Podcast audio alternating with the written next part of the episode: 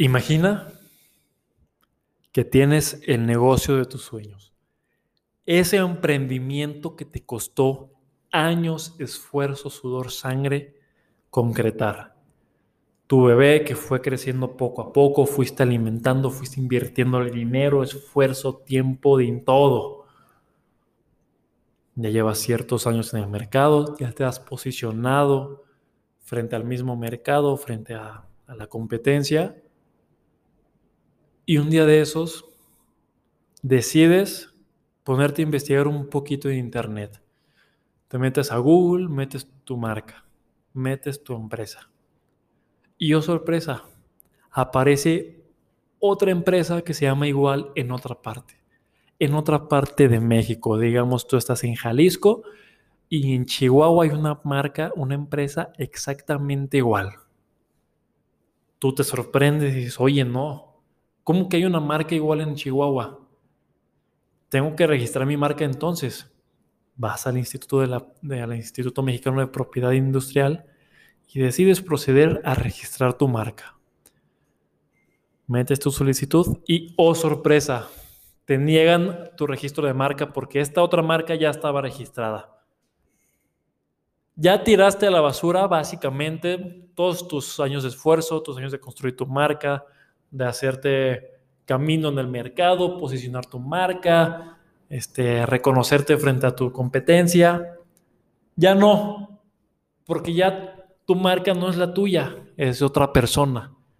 Y sí, está en Chihuahua, pero sabemos que a pesar de la distancia estamos en el mismo país. Tú ya no puedes registrar tu marca, ya no tienes la protección, tu marca ya no es tuya, es de otra persona. ¿Qué vas a hacer? ¿Qué tal amigos de RMG? Yo soy Diego Ixtláhuac de RMG Emprendimiento Legal. Y el día de hoy, como escucharon, les quiero platicar un poquito de la marca, de registro de marca. Como sabrán, es un factor sumamente importante y sumamente vital para una empresa, para un emprendimiento. Pues sin su marca, realmente, ¿qué es lo que hay? Sí, puede haber muchísimas otras cosas, pero nada es tan importante como tu marca. No creo que Apple este, tenga poco interés por su marca misma. Apple, no creo que Telcel no le importe llamarse Telcel. Es muy importante. Muy bien amigos, pues el día de hoy les voy a platicar acerca de esto que les comento. Vamos a hacerlo de manera más breve, más especializada posible. Y cualquier duda nos pueden dejar este, en nuestras redes sociales, en Instagram. Estamos muy frecuentemente ahí y nos gustaría ayudarlos. Antes de proceder al registro de marca, me gustaría decirles qué es una marca. ¿Por qué es tan importante una marca? Una marca es aquello que te distingue de la competencia, que te distingue en el mercado. Es un signo, es una señal que distingue a tus productos o servicios de los demás. Así es. Tomando el mismo ejemplo de Apple con el que ya comencé o de Telcel, este, la marca de Telcel o la marca de Apple es la que distingue a sus servicios y a sus productos. Un teléfono,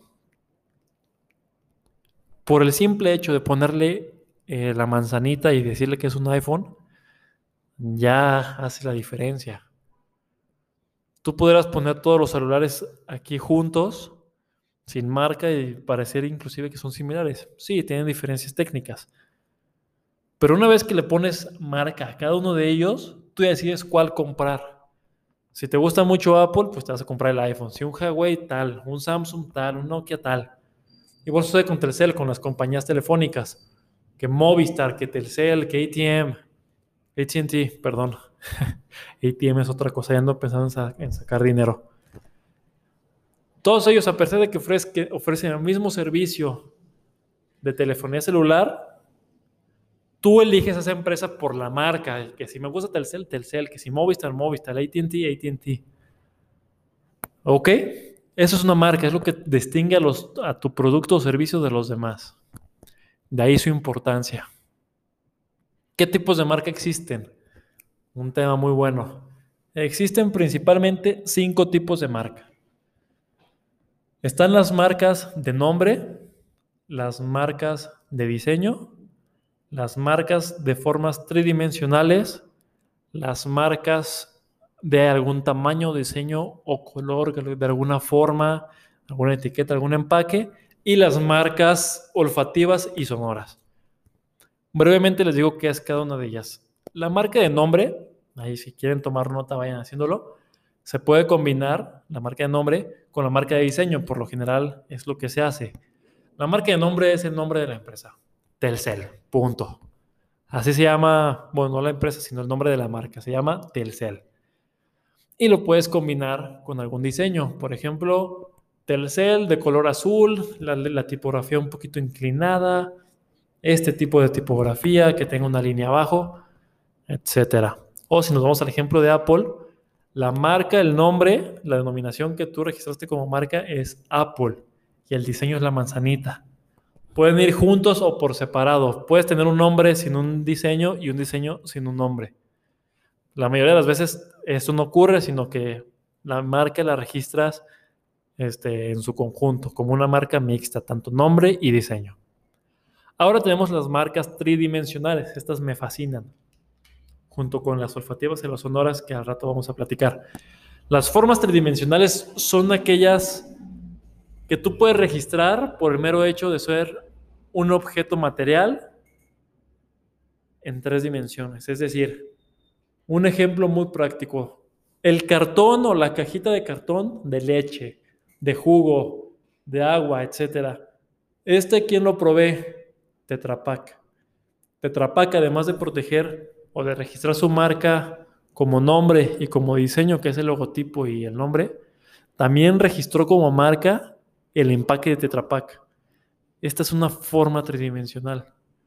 La manera en la que se dobla, la manera en la que este, surte efectos, cómo funciona, etcétera, esa es una forma tridimensional. Otro ejemplo, este es muy común en la industria tequilera.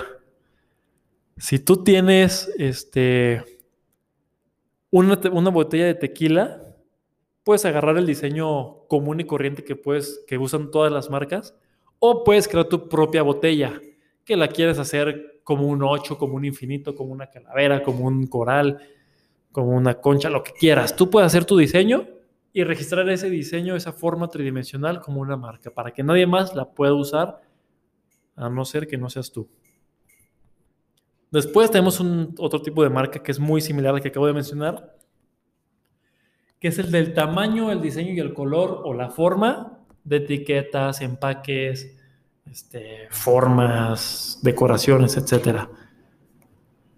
Este inclusive puede tomarse como el del Tetra Pak, el ejemplo de, de Tetra Pak que les dije, pero también va también muy enfocado a las etiquetas, que si tú vendes galletas y tienes el diseño de tus galletas muy característico de la etiqueta del empaque, puedes registrar esa etiqueta del empaque para que ninguna otra empresa use algo similar. Y por último tenemos a, las marcas olfativas o sonoras. Te estarás preguntando, ¿puedo registrar sonidos y olores? Sí, sí puedes. Si estos son característicos de tu marca, de tu producto, de tu servicio, lo puedes hacer. Un ejemplo muy claro puede ser, este, hay una marca que vende pelotas de tenis, no tengo el nombre aquí a la mano, pero que cuando tú abres las pelotas y vuelas las pelotas, tiene ese olor característico a pasto recién cortado. Ninguna otra de tenis lo tiene, ninguna otra marca de que venda pelotas de tenis lo tiene únicamente estos, y ellos lo registraron como marca, para que nadie más lo pueda poner en sus propias pelotas. ¿Por qué esto es importante? Porque ese olor lo caracteriza. Ese olor caracteriza a esa, a esa empresa que se dedica a vender pelotas de tenis.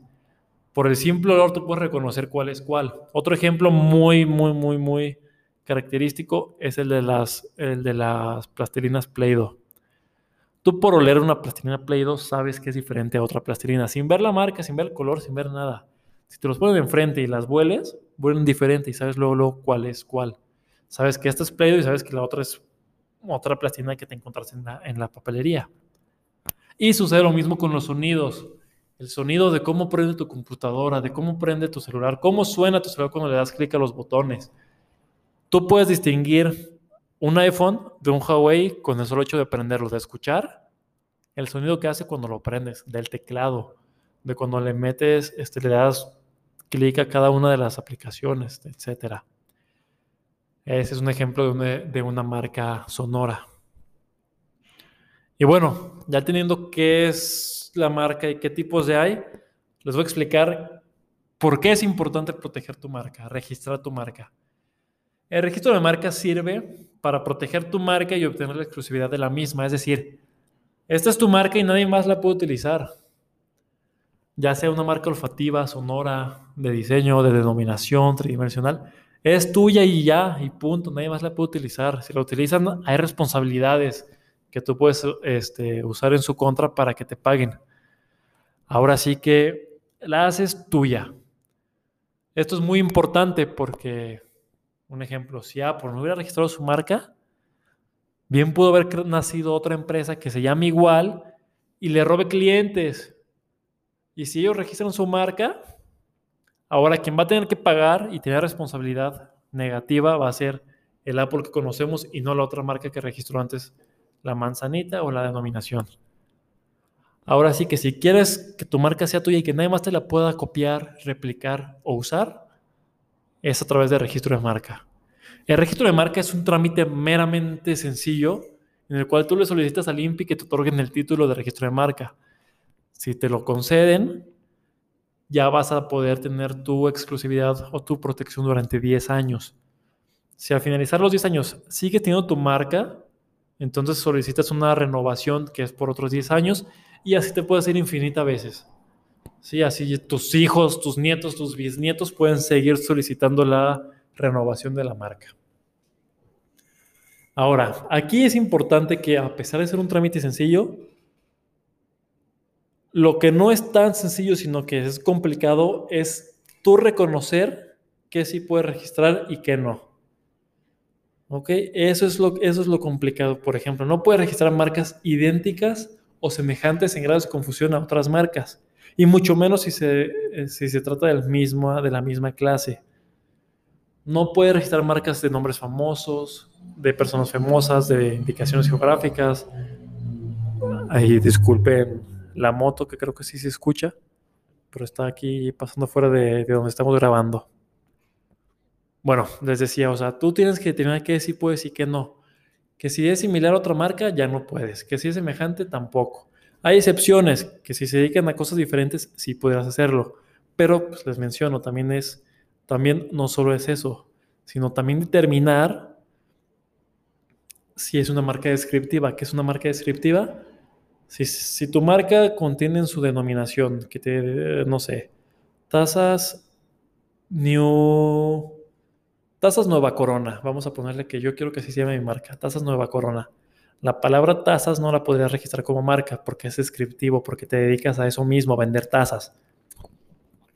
Si te dedicaras a vender otro tipo de cosas, tal vez sí lo podrías hacer. Te dedicas a vender computadoras. Si te llamas Tazas Nueva Corona, sí lo puedes hacer. Para tú determinar, una disculpa, tomé agua para tú determinar si tu marca es registrable o no, tienes que hacer una radiografía marcaria, un examen de viabilidad. Que si hay similitud con otras, que si hay similitud fonética, gráfica, conceptual, que si hay una otra persona que se llama igual, una razón social, algún nombre comercial, alguna indicación geográfica. En fin, muchísimas condiciones que puedan impedir que se registre tu marca y eso es lo importante, es lo complicado. Me gustaría este, en un próximo podcast hablar exclusivamente de estas condiciones, de qué hacer o cómo hacer tu propio examen de viabilidad para asegurarte de que tu marca sí la puedes registrar. Porque no solo se trata de checar tu marca, sino checar la, la marca de los otros. Si tú encuentras que una marca es idéntica inclusive la tuya, en la misma clase se dedican a vender lo mismo, pero te das cuenta que esta marca ya no está vigente o no cumple con ciertos requisitos de ley, entonces tú puedes tomar control de ese nombre y de ese diseño y hacerlo propio. Porque esa marca ya no existe, ya no está vigente, ya no cumplió con, los requisitos legales. Y también me gustaría hablarles en un futuro, en un futuro este, acerca de las clases. ¿Qué son las clases de las que estoy hablando? Las clases, les digo rápidamente, es la agrupación de los productos o servicios. Existen 45 clases y cada una agrupa un tipo de productos o servicios. Es importante conocer estas clases porque si las registras en una clase diferente, valió, pelas. Y por último, este, es importante también considerar cuáles son tus obligaciones para mantener tu registro de marca, porque no solo es decirle, IMPI, dame mi registro, te lo dan y ya. No, existen varias cosas que tú tienes que estar haciendo a lo largo del tiempo a partir de que te dan la solicitud para seguir protegiéndote y que no se te cancele tu registro de marca. Y bueno, pues bueno, muchas gracias amigos de RMG. Yo soy Diego, como, le, como comencé este pequeño podcast, y me encantó hablar con ustedes de esto. O sea, yo quiero que ustedes registren, registren sus marcas y que tengan mucho éxito y que no tengan ningún problema. Como les comento, nos pueden seguir en redes sociales, ahí tenemos ya información acerca de registros de marca, de las marcas y de un montón de, cosas en las que les pueden ayudar a ustedes como emprendedores. Somos un despacho jurídico que se dedica efectivamente a proteger, a blindar, a prevenir, a solucionar cualquier conflicto que pueda surgir en tu empresa, en tu emprendimiento o en tu negocio. En fin, pues somos emprendedores y al igual que tú, tenemos el mismo idioma. Hasta luego amigos.